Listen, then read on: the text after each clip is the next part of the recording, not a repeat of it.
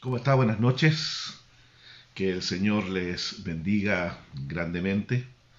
Agradecemos a Dios por este día que nos ha concedido, que nos ha permitido vivir y que vamos ahora ya a introducirnos en el estudio de la palabra, capítulo 10 eh, del libro de Hebreo, esta eh, maravillosa carta que hemos ido avanzando a través del tiempo y en la cual eh, vamos eh, conociendo un poquito más acerca de lo que son los propósitos de Dios y cómo Él eh, se va revelando a nuestra vida, a nuestro corazón siempre.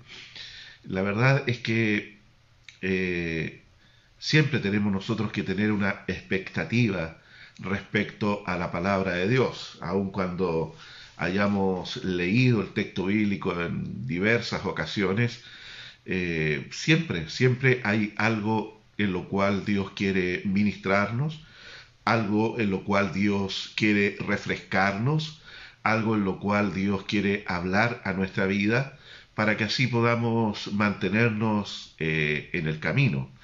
Y cuán importante es que nosotros escudriñemos la palabra, para sacar de ella el mensaje que Dios tiene para nosotros.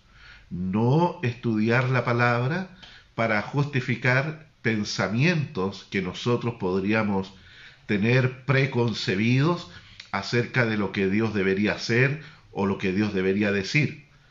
Y tampoco mezclar la palabra del Señor con filosofías, con eh, conceptos psicológicos, eh, sino que guardar lo que es la sana doctrina. Y para eso tenemos que ser como estos hermanos de Berea, los cuales, habiendo escuchado a Pablo, eh, nos dice la escritura que ellos escudriñaron, escudriñaron las escrituras, o sea, hablando específicamente allí del Antiguo Testamento, ellos escudriñaron para ver eh, si lo que Pablo les estaba diciendo era lo correcto. Ese es justamente el espíritu que tenemos que tener nosotros cuando escuchamos un mensaje que dice provenir de Dios. Es nuestra responsabilidad cotejarlo con las escrituras. Y sobre todo, si en algún momento lo que se dice nos asalta alguna duda y, y como que algo de lo que está diciendo la persona choca con nuestro espíritu, entonces allí donde nosotros tenemos que preocuparnos mayormente de escudriñar la palabra, de confirmar con la palabra y no con textos aislados, como a veces suele ocurrir, que se saca un versículo de un lado, se saca un versículo de otro lado para decir tal o cual cosa. No, la palabra debe ser leída e interpretada en su contexto. Eso es importante que nosotros lo tengamos en cuenta, leída e interpretada en su contexto. Porque una buena lectura, una lectura detenida, una lectura meditada, una lectura que eh, observa eh, el texto con un espíritu de indagatoria, eh, luego eso nos, nos va a conducir a tener una correcta interpretación de la palabra. Cuán importante es interpretar correctamente la palabra. Y ese ejercicio de interpretación no es fácil de ninguna manera, sino que eh, estamos hablando de un texto que fue escrito ya hace dos mil años en otra cultura, otro pensamiento, otras costumbres, y por lo tanto eh, para poder interpretar correctamente, por lo menos deberíamos tener algunas nociones básicas de reglas, de normas de interpretación. Ahora, hay veces, y, no pocas, sino que hay veces donde Dios eh, nos habla directamente a través del texto. Eh, no debemos olvidar que es una palabra viva. Yo recuerdo cuando recién estaba comenzando eh, a conocer al Señor, eh, ahí eh, hubo una, un momento que estaba confundido, porque no estando en Quillota, sino en otra, en otra ciudad por un tiempo, eh, ahí empecé a asistir a una iglesia. Y era una iglesia similar, habían cánticos, habían himnos, había oración, había predicación también. Pero pronto empecé a escuchar algunos términos y algunas apreciaciones o interpretaciones de la palabra que me llamaron mucho la atención. Y poco a poco fui siendo envuelto a través eh, del tiempo con esas eh, exposiciones de la palabra y resulta que era una iglesia solo Jesús, unitarios, ¿ya? Los solo Jesús, ellos dicen que eh, Dios actúa a veces de Padre, a veces de Hijo o de Espíritu Santo y, la figura principal de todo es Jesús. Entonces para ellos no existe el Dios trino, no existe Dios Padre, Hijo y Espíritu Santo como tres personas separadas, pero que comparten una misma esencia. No, no existe para e, eso ellos. Entonces fui envuelto por esta situación y eh, me tuvo muy complicado entonces yo oré al Señor, yo tenía meses de convertido apenas, oré al Señor por eso, y en ese tiempo Dios habló una palabra a mi vida, directamente de la Biblia. Proverbios, dice el capítulo 5 me parece que es, dice, aleja el pie de, tu, de su casa, aleja tu pie de su casa y no entres en la casa de extraños. Eh, cuando yo leí ese texto, yo estaba orando al Señor, Dios, ¿debo seguir congregándome con ellos? ¿Debo yo eh, seguir escuchando estas enseñanzas? Y Dios me habló a través de ese texto, ahí directamente, porque la palabra es viva, la palabra es eficaz, la palabra es oportuna. Entonces, yo no conocía de interpretación bíblica, de exégesis, de nada de eso, pero Dios me habló allí directamente por la palabra. Entonces, Dios habla eh, a través de la palabra. Ya cuando necesitamos nosotros una dirección de lo alto, es importante pedir a Dios una palabra que direccione nuestra vida. Pero eso no es siempre, ¿se da cuenta? Lo que sí siempre hacemos es que interpretamos la Biblia. Entonces, cuando alguien dice, no, mira, lo que ese versículo quiere decir, que lo que está haciendo esa persona, interpretando la palabra. No es que Dios le haya hablado algo directamente, usando la palabra y aplicándola de manera soberana al corazón del creyente lo que la persona está haciendo es que está interpretando un texto bíblico para decir esto significa este versículo. Y es lo que hacemos, es lo que nosotros hacemos.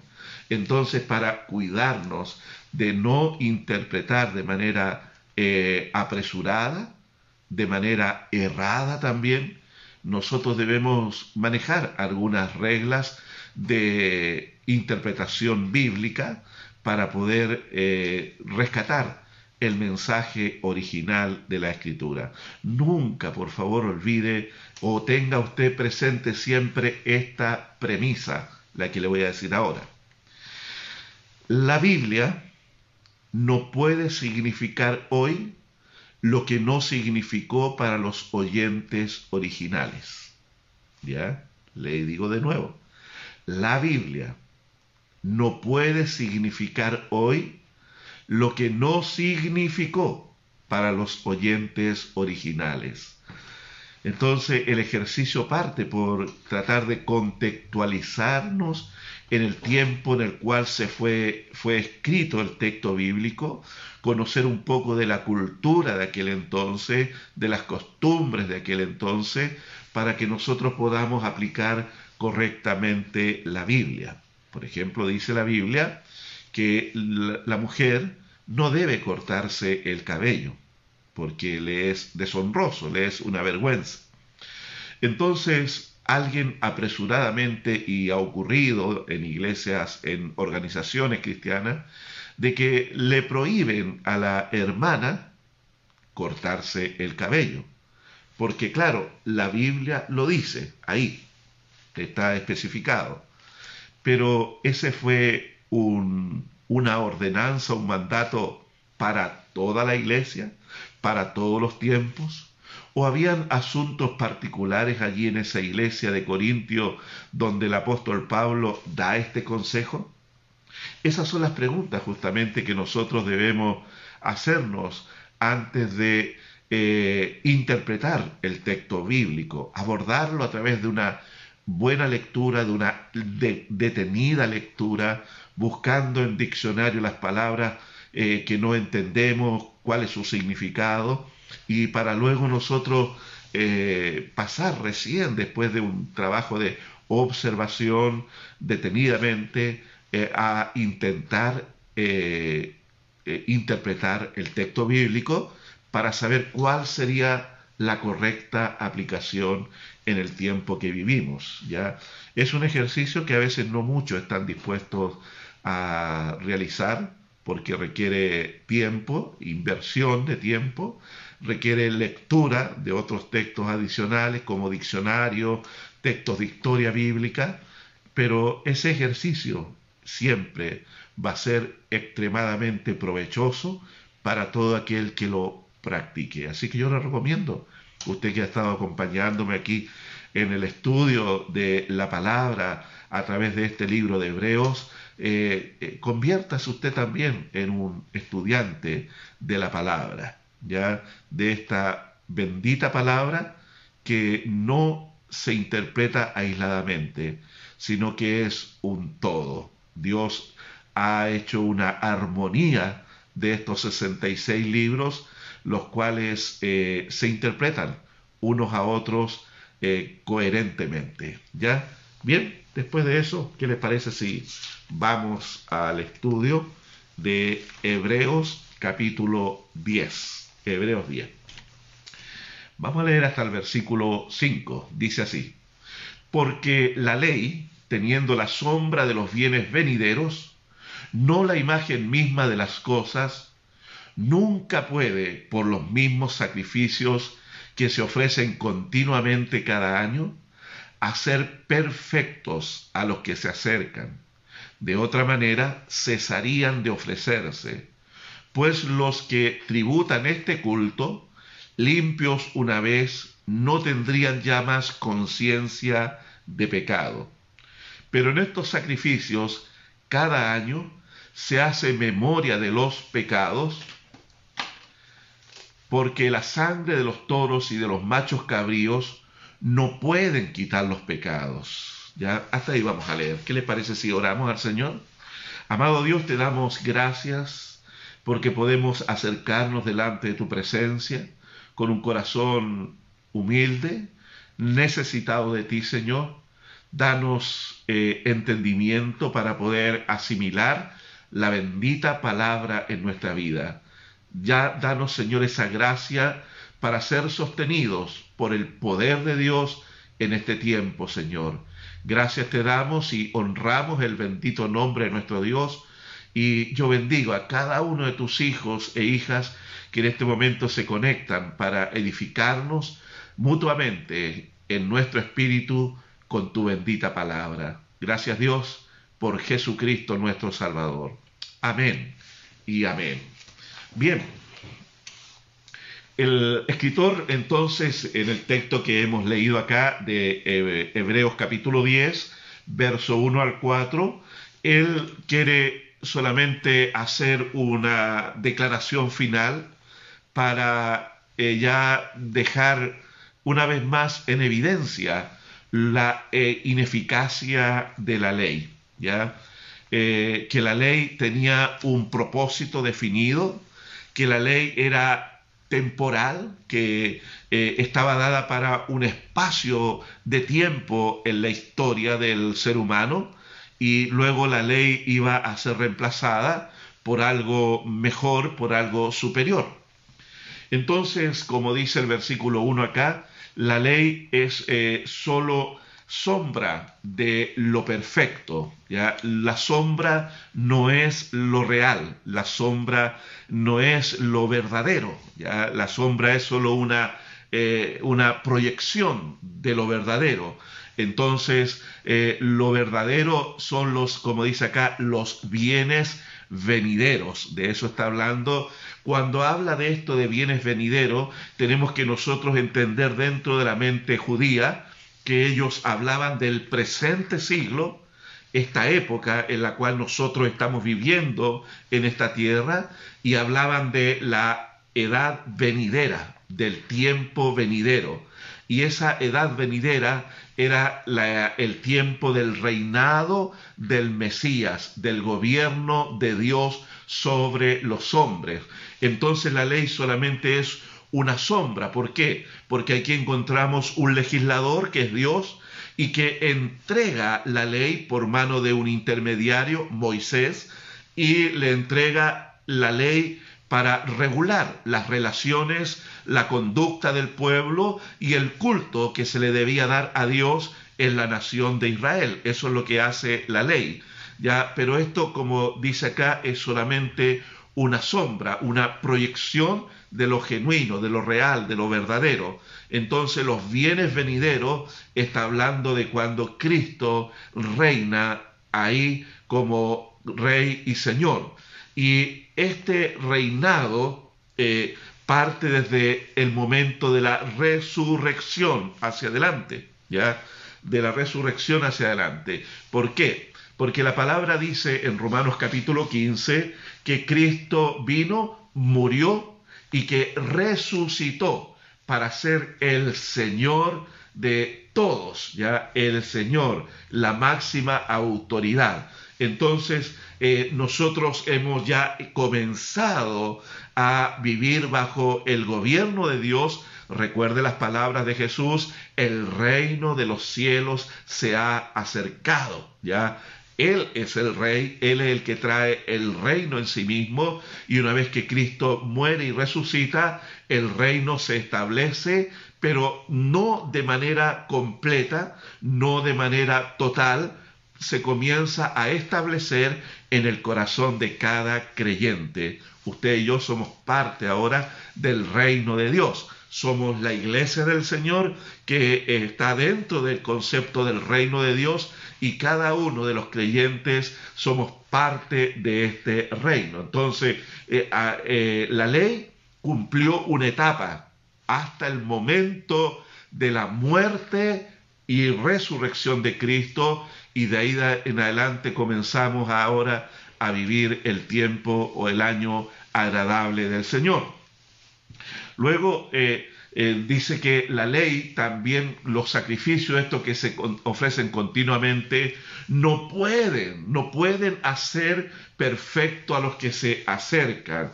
¿ya? Entonces ahí vemos la ineficacia de la ley. ¿Por qué es ineficaz? Como dice el versículo 2, eh, no pueden quitar eh, la culpa que trae el pecado en el corazón de la persona. ¿Y por qué no puede quitar la culpa? Porque el perdón no es total, no es completo el que ofrece la ley, solamente es cubrir aquella transgresión y aquel pecado cometido. ¿ya? Eh, también, como dice el, el versículo 4, dice, no puede quitar los pecados. Esto es lo que le decía recién, solamente cubre los pecados. Vuelve a repetir lo mismo en el versículo 11. Ciertamente todo sacerdote está día tras día ministrando y ofreciendo muchas veces los mismos sacrificios que nunca pueden quitar los pecados. Entonces el sacrificio solamente cubría tapaba el pecado, pero dejaba intacta la naturaleza pecaminosa del individuo, del creyente, y solamente eh, eh, ponía allí como una cubierta y debajo estaba toda la eh, naturaleza corrompida del ser humano. ¿ya? el versículo 3 dice que en estos sacrificios cada año se hace memoria de los pecados, o sea, no hay un olvido de los pecados, se vuelve nuevamente a recordar aquello, ¿ya? Pero, ¿qué dice eh, el Señor del sacrificio de Cristo, este sacrificio perfecto de Cristo? Dice que el Señor eh, versículo, eh, capítulo 10, verso 32, dice, perdón, no, no, es ese el texto, ya, pero lo que dice el nuevo pacto es que me olvidaré de sus transgresiones, ya. Luego el versículo 8 también dice que no hay una verdadera satisfacción, ya dice primero, sacrificio y ofrenda y holocausto y expiaciones por el pecado no quisiste ni te agradaron, las cuales cosas se ofrecen según la ley. O sea, no hay una completa satisfacción en Dios el Padre por causa de estos sacrificios y lo único que hacen es que traen a memoria año tras año, año tras año los pecados del pueblo y no hay una total y absoluta satisfacción de la justicia divina eh, eh, en estos sacrificios. ¿ya? Entonces las conclusiones aquí del autor es para dejar de eh, claro de manera definitiva en la mente de sus destinatarios, eh, de, estos hermanos, eh, dejar grabado en ello la ineficacia de la ley en lo que es la relación con la salvación. O sea, la ley, siendo justa, siendo santa, siendo buena, no puede por sí misma otorgar salvación al ser humano, ¿ya? Porque la ley, como decíamos, es solamente una sombra de lo perfecto y permanente, lo que eh, es el reino anunciado por nuestro Señor. ¿Cuáles fueron las primeras palabras de Jesús? Arrepiéntanse, arrepentíos, porque el reino de los cielos se ha acercado. Esas fueron las palabras de nuestro Señor. O sea, la ley ya comienza a quedar atrás y ahora viene a establecerse esto nuevo, lo que es el reino presente en medio de los hombres. ¿ya? De aquí en adelante, en esta carta, el escritor de eh, no volverá nuevamente a evidenciar la debilidad e ineficacia de la ley. Desde ahora comienza solamente a exaltar la obra de Cristo y comienza eh, a ver cómo esto se aplica en la vida del creyente, que es llamado a vivir por la fe, que es llamado a correr con paciencia la carrera, que es llamado a sujetarse allí al liderazgo en su iglesia local, a vivir de manera santa en su matrimonio. Entonces, de ahí comienza muchas ahora recomendaciones después de este capítulo 10 de Hebreos, ¿ya? Bien, dejó atrás, ¿no es cierto?, la ley, pero ahora comienza a exaltar eh, lo que es la obra de Cristo. Versículo 5, Hebreos 10.5, por lo cual entrando en el mundo dice, sacrificio y ofrenda no quisiste, más me preparaste cuerpo.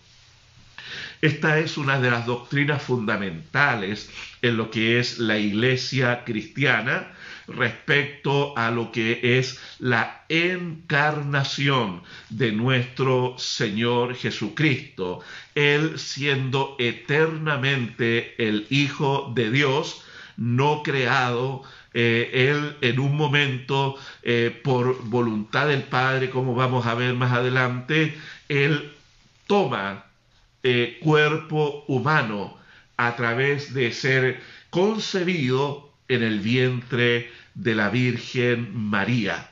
Eh, ahí nuestro Señor toma cuerpo humano. No es que Jesús comienza a existir de ahí en adelante como nos ocurre a todos nosotros que nuestra existencia como personas, como seres, parte justamente desde el momento de la concepción, allí, cuando se junta el óvulo con el, esperma, ¿no es cierto? Allí es concebido un nuevo ser, es creado un nuevo ser, viene a la existencia un nuevo ser. Pero en el caso de nuestro Señor Jesucristo no es así. Él, siendo Dios por la eternidad, siendo Dios, con el Padre y el Espíritu Santo desde antes de los tiempos, antes de que todo fuese, ya el Señor estaba ahí presente. Juan capítulo 1, veamos Juan capítulo 1 por favor, versículo 1, ahí hay un texto que escribe el apóstol Juan que es muy importante. Juan capítulo 1, verso 1. En el principio era el verbo, y el verbo era con Dios, y el verbo era Dios. En el principio, ahí está hablando de una atemporalidad, ahí está hablando de, no, está hablando de, de un comienzo de, las edades, de los tiempos, sino que está hablando de una eternidad pasada, de algo sin comienzo.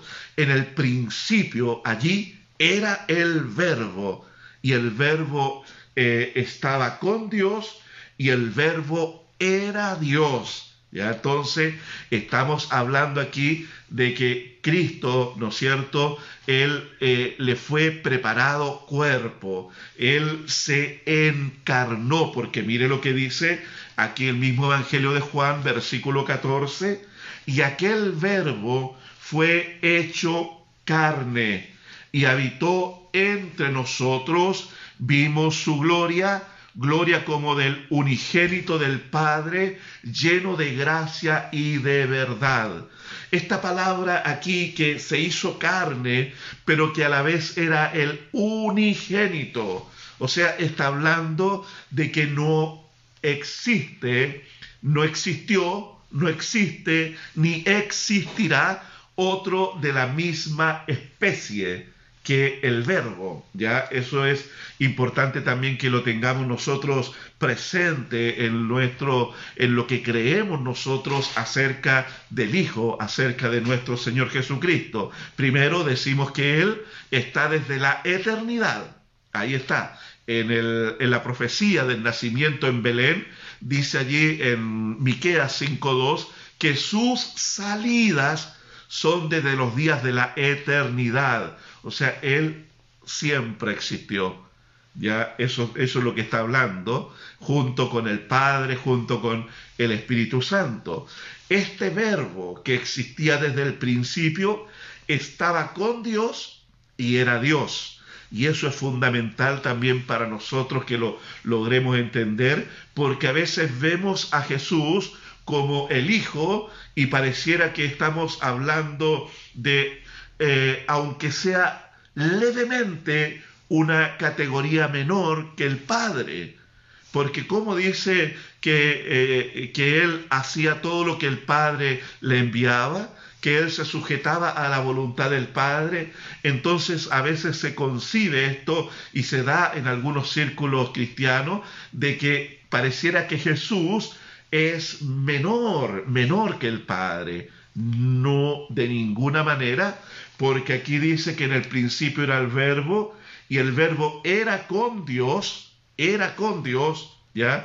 O estaba con Dios, también podemos decir, está hablando de Dios Padre, ¿no es cierto? Y luego dice, y el verbo era Dios, ¿ya? O sea, comparte la misma esencia del Padre, el Hijo, el verbo, ¿ya? Y este verbo se hizo carne. Este verbo tomó un cuerpo humano en el momento de ser allí concebido por el Espíritu Santo en el vientre de María, que no había ella tenido relaciones sexuales con hombre, era una virgen que estaba preparándose para el matrimonio con José, se había desposado, o sea, podemos decir como en lenguaje actual se habían puesto las argollas de compromiso, ya se había desposado con José, había un compromiso, un pacto de matrimonio, pero no estaban casados. Por eso José se siente totalmente defraudado, desilusionado, cuando María le confiesa que está embarazada. Pero ¿cómo le dice? Y quiso dejarla secretamente. Entonces un ángel del Señor le habla a José en sueño y le dice, José, no temas de recibir a María como mujer, porque lo que está concebido en ella del Espíritu Santo es. Mire qué hermoso como el Señor preparó todas las cosas allí. Ya, ahí fue concebido el verbo, se hizo hombre, Emanuel, Dios con nosotros. Y dice luego que es el unigénito Hijo de Dios. Jamás, jamás, nunca alguien será a la estatura, a, a igual con nuestro Señor Jesucristo, aun cuando Él se hizo hombre, pero Él no dejó de ser nunca el Dios Todopoderoso que Él siempre ha sido. ¿Qué sucede? Ahí se da lo que se llama en teología la hipostasis, que es la unión de dos naturalezas en una sola esencia. Dos naturalezas, ¿ya? No dos personas, ¿ya? Cuando hablamos de el Dios Trino, estamos hablando de tres personas, una sola naturaleza, ¿no es cierto? ¿Ya? Cuando estamos hablando de Cristo, estamos hablando de dos naturalezas, una sola persona, ¿ya? Voy a repetirlo, ¿ya? Cuando hablamos del Dios Trino, estamos hablando de tres personas, tres personas y una sola esencia, una sola naturaleza. Padre, Hijo y Espíritu Santo, un solo Dios.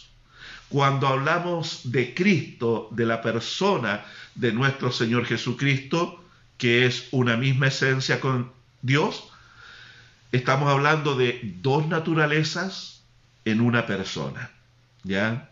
La naturaleza divina y la naturaleza humana, pero que conforman una sola persona, ¿ya? Eso va a ser desde el momento de la encarnación hacia toda la eternidad. Dios y el hombre se unen para formar una sola persona en Cristo Jesús. Mire que, es, un misterio la encarnación, dice eh, 1 Timoteo capítulo 3, ya es un misterio el hecho que Dios se haya hecho hombre, ya lo hizo por amor a nosotros. Entonces, ¿por qué ocurrió eso? Como dice acá Hebreos 10.5, por lo cual entrando en el mundo dice, sacrificio y ofrenda no quisiste, mas me preparaste cuerpo. La encarnación de nuestro Señor Jesucristo. No estamos hablando de un Dios que es levemente inferior al Padre, de ninguna manera.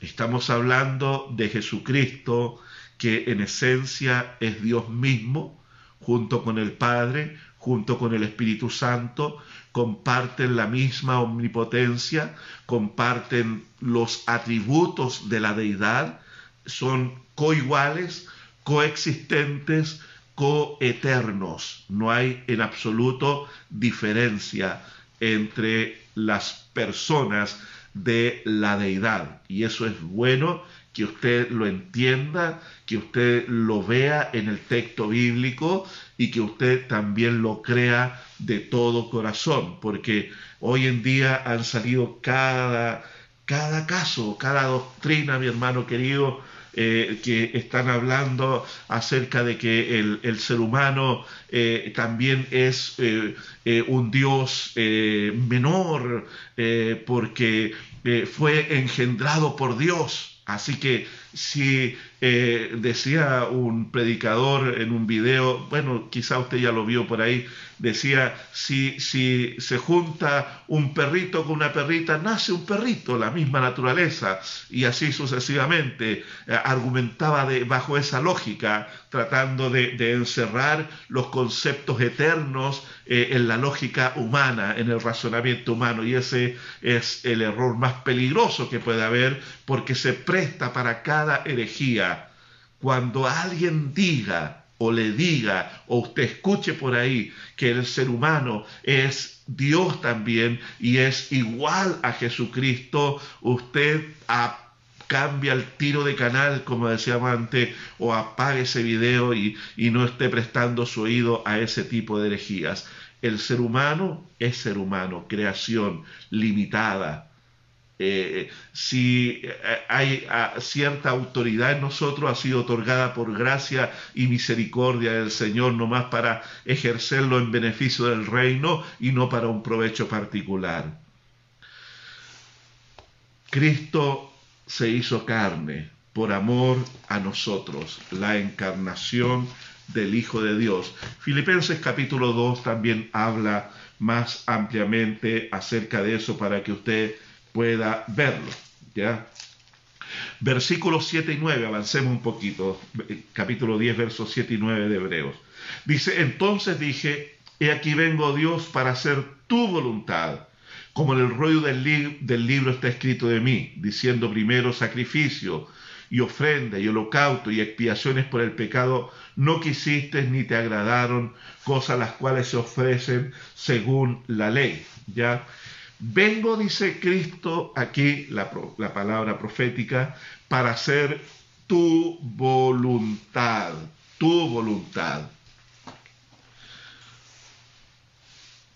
El sacrificio de, Cristo, su vida, su obra, su muerte y resurrección estaban previamente determinadas en lo que es la soberanía y la providencia de Dios. La providencia tiene que ver con los hechos anticipados o con el conocimiento anticipado de los hechos a desarrollar y cómo Dios en su infinita misericordia va eh, haciendo que las cosas converjan, el desarrollo de los eventos y de la historia converjan para que se lleven a cabo sus propósitos para que se lleve a cabo el plan de Dios para los hombres. Entonces, eh, acompáñeme por favor al libro de los Hechos, ahí en el capítulo 2. Avancé, vamos a ver un poquito. Hechos, capítulo 2, verso 23. Dice así. Y este, hablando de Judas, ¿no es cierto? Perdón, eh, dice varones israelitas, el versículo 22. Hechos 2.22. Oíd estas palabras. Jesús Nazareno, varón, aprobado por Dios entre vosotros, con las maravillas, prodigios y señales que Dios hizo entre vosotros por medio de él, como vosotros mismos sabéis, eh, Pedro le está hablando a personas que fueron testigos de eh, la obra, el ministerio de Cristo, de los milagros que Cristo hizo, no pueden refutarle eh, a lo que Pedro les está diciendo porque ellos lo vieron, vieron a Jesús eh, predicando, enseñando y haciendo milagros. Luego dice versículo 23, y a este, a Jesús, entregado por el determinado consejo y anticipado conocimiento de Dios. O sea, Cristo vino a hacer la voluntad eterna del Padre, lo que ya previamente se había planificado en la eternidad, la deidad, Padre, Hijo y Espíritu Santo, habían ordenado las cosas para que aconteciesen de tal manera que el Hijo experimentase el rechazo cuando Él viniese a anunciar el reino y la salvación que el Padre estaba ofreciendo. Leamos por favor Hechos 4:28. Hechos 4:28 dice así. Para hacer, dice, cuanto tu mano y tu consejo habían antes determinado que sucediera. Mire, esto nos ayuda a entender de que eh, no, no están, no existen para Dios las casualidades, no existen para Dios las improvisaciones. Dios no improvisa, Dios planifica y Dios ejecuta y Dios busca quienes puedan hacer su voluntad. En este caso le corresponde al Hijo, al unigénito Hijo de Dios, a nuestro Señor Jesucristo, ejecutar la voluntad del Padre. Hace años atrás, conversando con un eh, profesor conocido aquí en la ciudad, él me dijo, ¿sabes qué, Juan Carlos? Me dijo, a mí me agrada mucho más el eh, Jesús, que es el Dios del Nuevo Testamento, me agrada mucho más que Jehová, el Dios del Antiguo Testamento. Porque cuando leo el Antiguo Testamento me encuentro con un Dios sanguinario, destructor, que hizo tanto daño a la humanidad. Pero cuando veo a Jesús, veo algo totalmente diferente. Veo amor, veo bondad, veo misericordia. ¿Sabe? Ese pensamiento fue acuñado hace muchos siglos, los primeros siglos de la iglesia cristiana, por ahí por el siglo IV, por un hombre llamado Arrio. Arrio, ¿ya? La doctrina arriana. Arrio decía que el Dios del Antiguo Testamento, Jehová, era un demiurgio. ¿ya? ¿Qué es lo que es un demiurgio?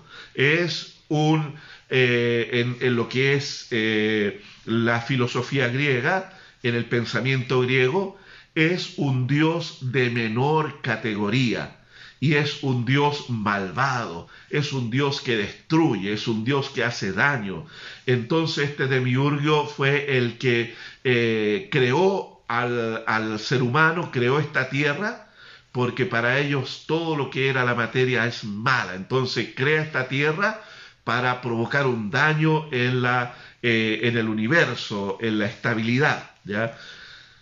Y a veces la gente piensa eso de que Jehová del Antiguo Testamento es como cuestionable la conducta que tiene. Pero si Dios no hubiese intervenido como lo hizo en el pasado para detener la maldad del ser humano, hoy estaríamos en un mundo quizás ni existiríamos, total autodestruido corrompido, pero en gran manera.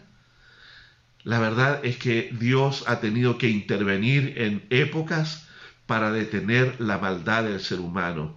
Y eso lo ha hecho por misericordia, por preservación de la raza humana, lo ha hecho Dios.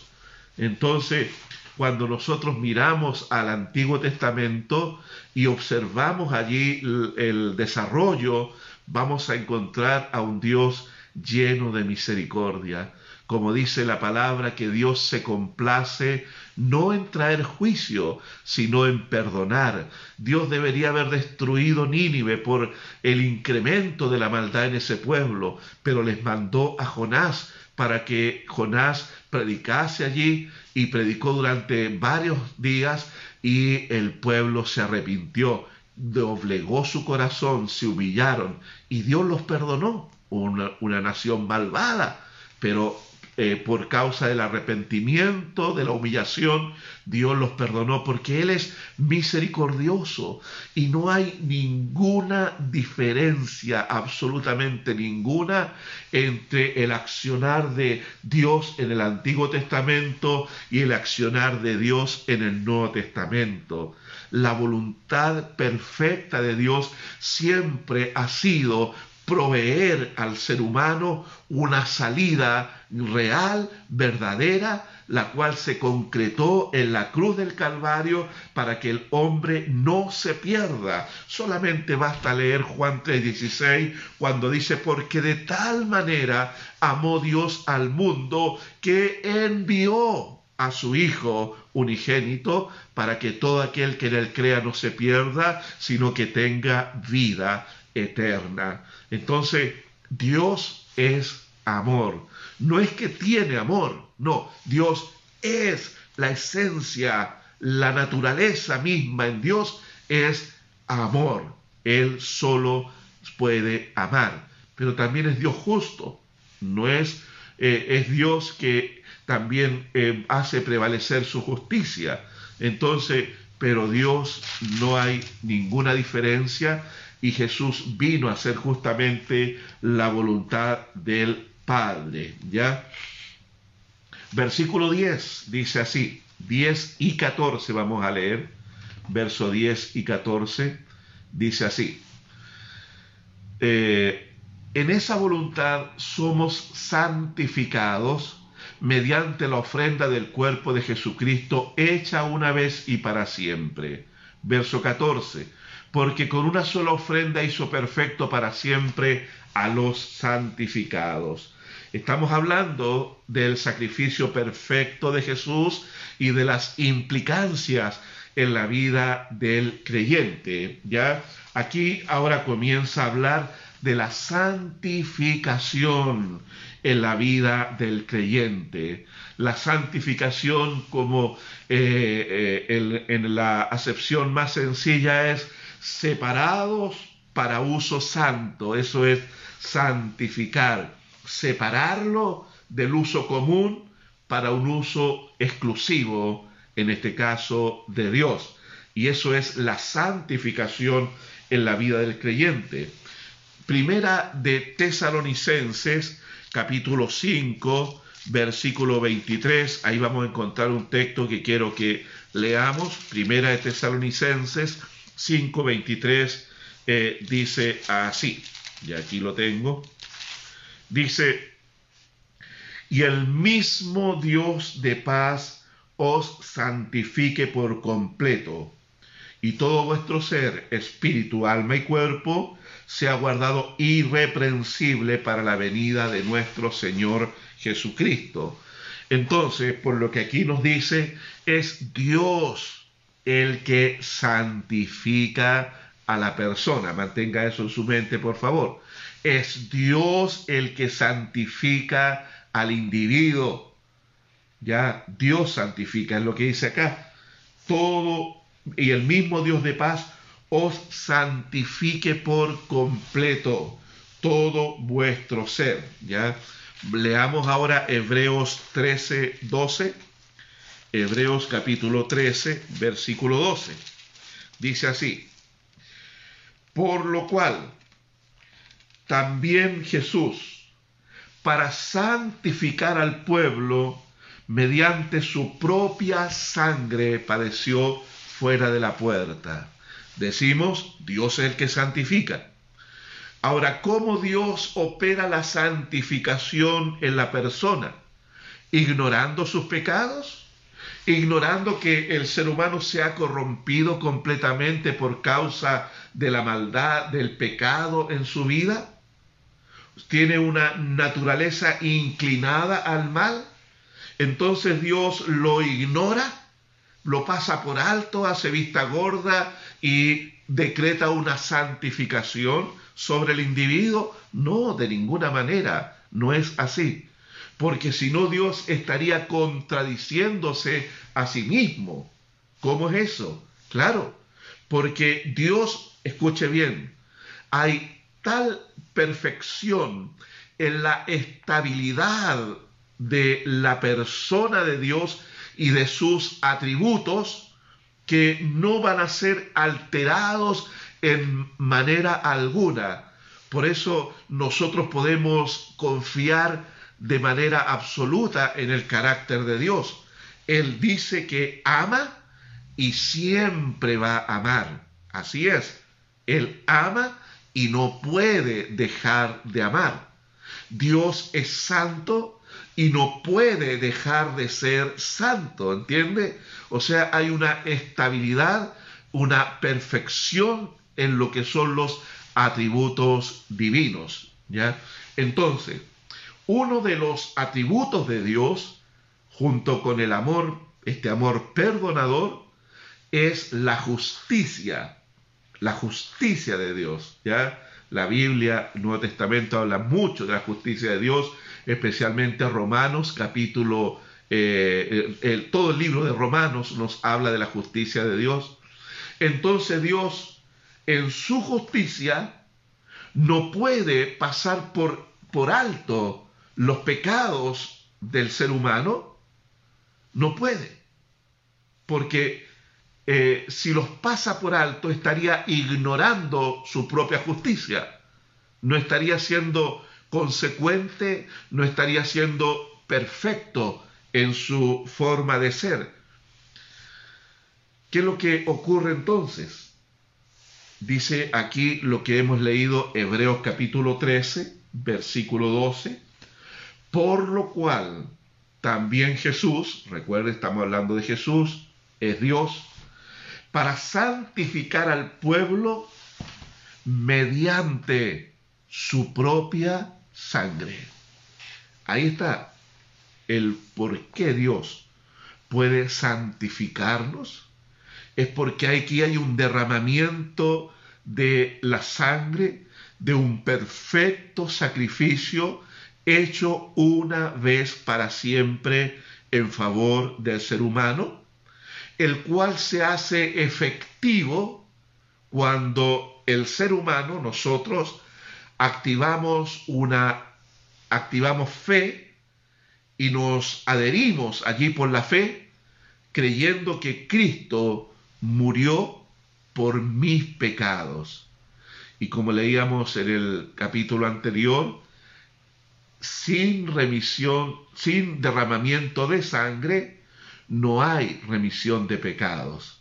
Bueno, el sacrificio de Cristo fue perfecto, se derramó esa preciosa sangre en la cruz y fue lo único que pudo lavarnos de nuestros pecados. Lo único, hecho perfecto una vez para siempre. Por eso dice acá que somos santificados mediante la sangre de Cristo. Y eso es maravilloso. Y hay un elemento que se introduce también aquí en esto. Vamos a leer otro versículo, ¿ya? Eh, Romanos 15, 16. Mantenga la idea en mente, por favor. Romanos 15, 16. Mire lo que dice en Romanos 15, 16. Ya lo encuentro. Aquí está. Dice, para ser ministro de Jesucristo a los gentiles, ministrando el Evangelio de Dios, para que los gentiles les sean ofrenda agradable, santificada por el Espíritu Santo. Dios el Padre, en su infinita misericordia y perfecta voluntad, envía al Hijo para ser el que nos lave con su sangre, pero se opera por el Espíritu de Dios la santificación en nuestra vida. El Espíritu Santo es el agente santificador de nuestra vida. ¿Cómo ocurre esto, querido hermano? Esto, esto es algo maravilloso y quizás lo que yo diga ahora no va a lograr dimensionar ni va a lograr eh, eh, dilucidar todo este misterio de la operación de Dios, de la obra de Dios en el corazón del ser humano cuando éste cree. ¿ya? Cristo viene por voluntad del Padre. Cristo ofrenda su vida y es el sacrificio perfecto para que el Padre pueda perdonar todos nuestros pecados. Una vez que somos limpiados de nuestros pecados, entonces viene la operación, la obra del Espíritu Santo que provoca la regeneración. ¿Ya? Regeneración, que lo que es regenerar es dar vida a algo que está absolutamente muerto, darle vida.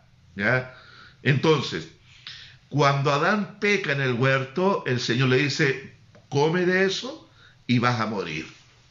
Y luego dice eh, en el avance del, del Antiguo Testamento, toda alma que pecare, esa morirá. La sentencia que Pablo expresa en Romanos 3:23, por cuanto todos pecaron, están destituidos de la gloria de Dios. Y luego vuelve a recargarlo en Romanos 6:23 y dice, por cuanto la paga del pecado es muerte. Esa era la condición en la que nos encontrábamos. Entonces, por voluntad del Padre, el Hijo viene a esta tierra para eh, eh, llevar a cabo la obra de redención a través del sacrificio de su propia sangre, entonces Cristo muere por nuestros pecados, nuestros pecados son perdonados, somos justificados delante de Dios por medio de Jesucristo, o sea, el Padre nos mira y ya no nos ve con pecado porque nos perdonó, porque nos justificó, pero ahora viene la obra de regeneración. Y eso tiene que ver con la presencia del Espíritu Santo de Dios en nosotros, donde Dios nos santifica, nos santifica, o sea, nos aparta ahora para que seamos de su propiedad, Usted y yo, mi hermano querido, ya no nos pertenecemos a nosotros mismos porque usted y yo fuimos comprados a precio de sangre y ahora hemos sido santificados por el Espíritu Santo. Dice la palabra en el capítulo 1, versículo 13, me parece, de Efesios, libro de Efesios 1.13, dice que se nos ha dado el sello, se nos ha sellado con el Espíritu Santo de la promesa, que lo que es un sello, un sello es lo que eh, eh, certifica propiedad. Esto me pertenece y el Señor puso su sello allí porque nos compró a precio de sangre y con el Espíritu Santo en nosotros fuimos santificados, o sea, apartados del uso común para vivir ahora una vida entregada a Dios, santificados. ¿Se da cuenta? Qué interesante, qué importante esta maravillosa obra que Dios ha hecho en nuestra vida.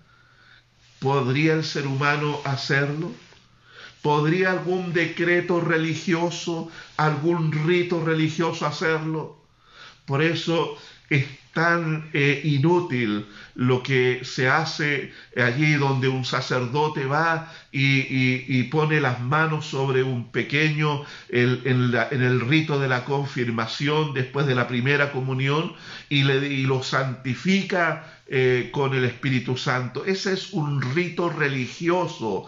Nosotros los hombres no estamos facultados para hacer tal cosa. Yo no puedo orar por alguien como pastor, imponer mis manos y de ahí en adelante esa persona es santificada. Eso es un engaño, eso es una mentira no le está dado esta facultad al ser humano. Es una obra del Dios Trino. El Padre envía al Hijo, el Hijo se entrega en sacrificio por nosotros y luego el Espíritu Santo, la promesa del Padre, viene a habitar al interior del corazón donde el Espíritu estaba muerto y Él vida de Dios en nuestro interior. El Romano, Efesios capítulo 2 dice, pero vosotros, dice, estabais muertos en vuestros delitos y pecados, pero Dios que es rico en misericordia nos dio vida juntamente con Jesucristo.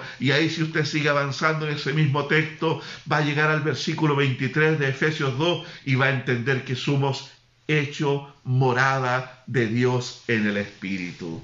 ¡Wow! Hemos sido santificados, apartados para Dios. Mire que todo lo que Dios ha hecho para santificarnos, todo lo que le costó al Padre para santificarnos, no fue cosa fácil, mi hermano.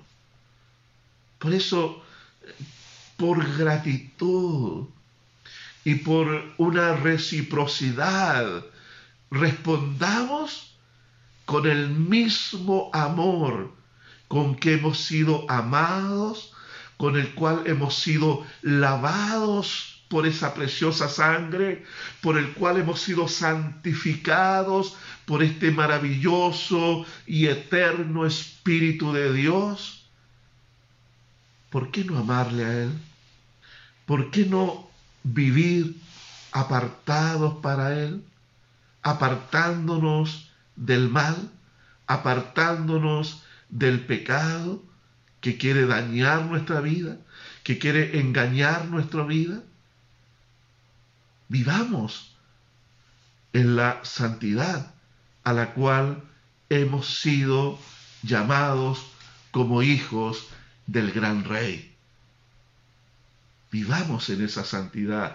Es una obra maravillosa de Dios en el insignificante ser que somos nosotros los humanos. Vivamos para Él, honrándole a Él, viviendo para la gloria de Dios, ya no viviendo para nosotros mismos, ya no pretendiendo que, que Dios gira alrededor mío, que yo puedo darle órdenes a Dios. ¿Quién soy yo para darle órdenes a Dios? Como oraba una joven cantante cristiana porque oraba por su amigo que estaba enfermo de cáncer y ella en su oración dijo, Dios, no aceptamos un no por respuesta.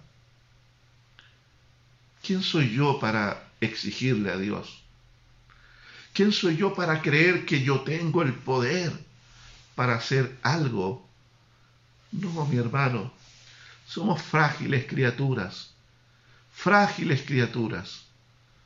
Pero lo maravilloso de esto, que nosotros, frágiles criaturas, imperfectas criaturas, hemos sido amados con este maravilloso amor de Dios a nuestro favor.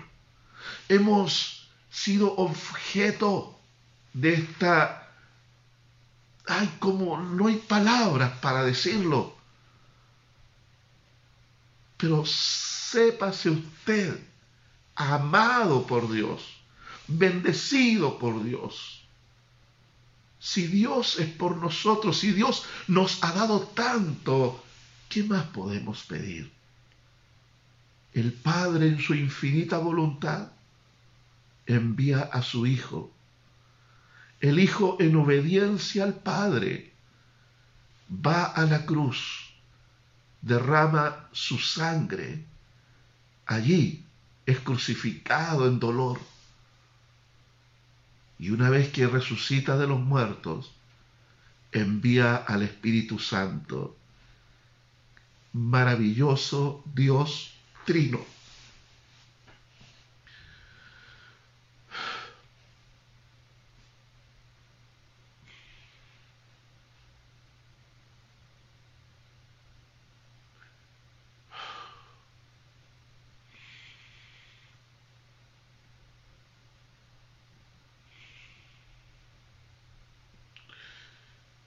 Maravilloso Dios.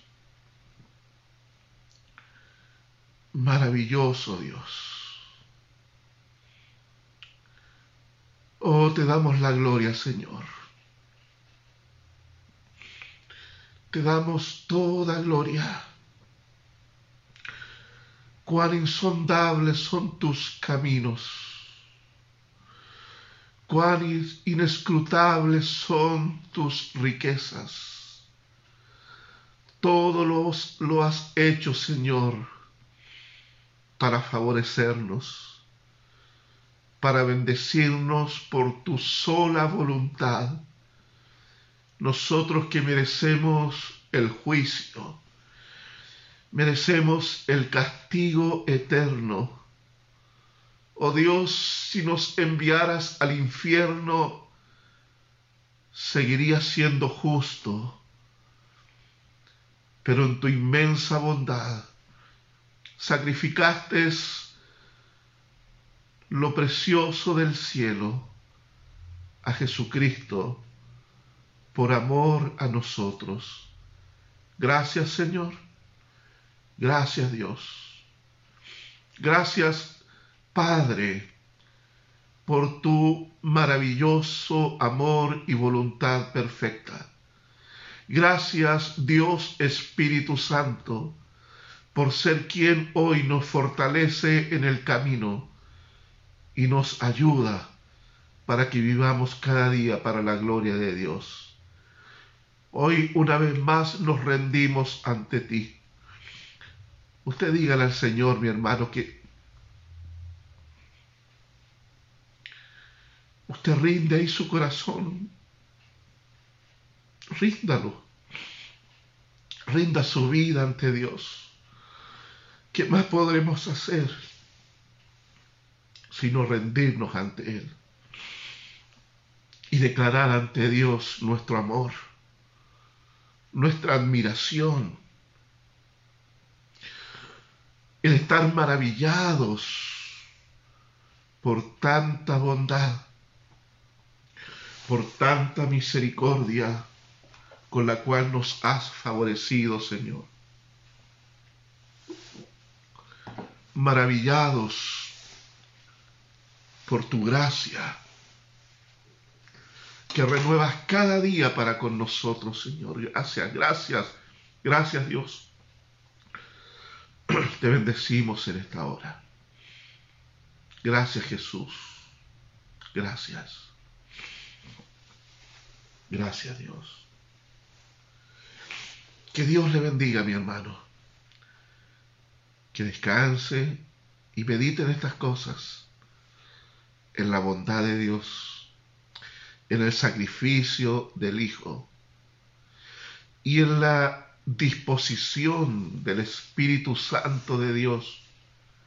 De querer venir a morar al corazón de una criatura imperfecta, que cuántas veces lo entristecemos, cuántas veces herimos su corazón, pero Él permanece allí con la mejor disposición para ayudarnos, para levantarnos y para sostenernos en todo tiempo.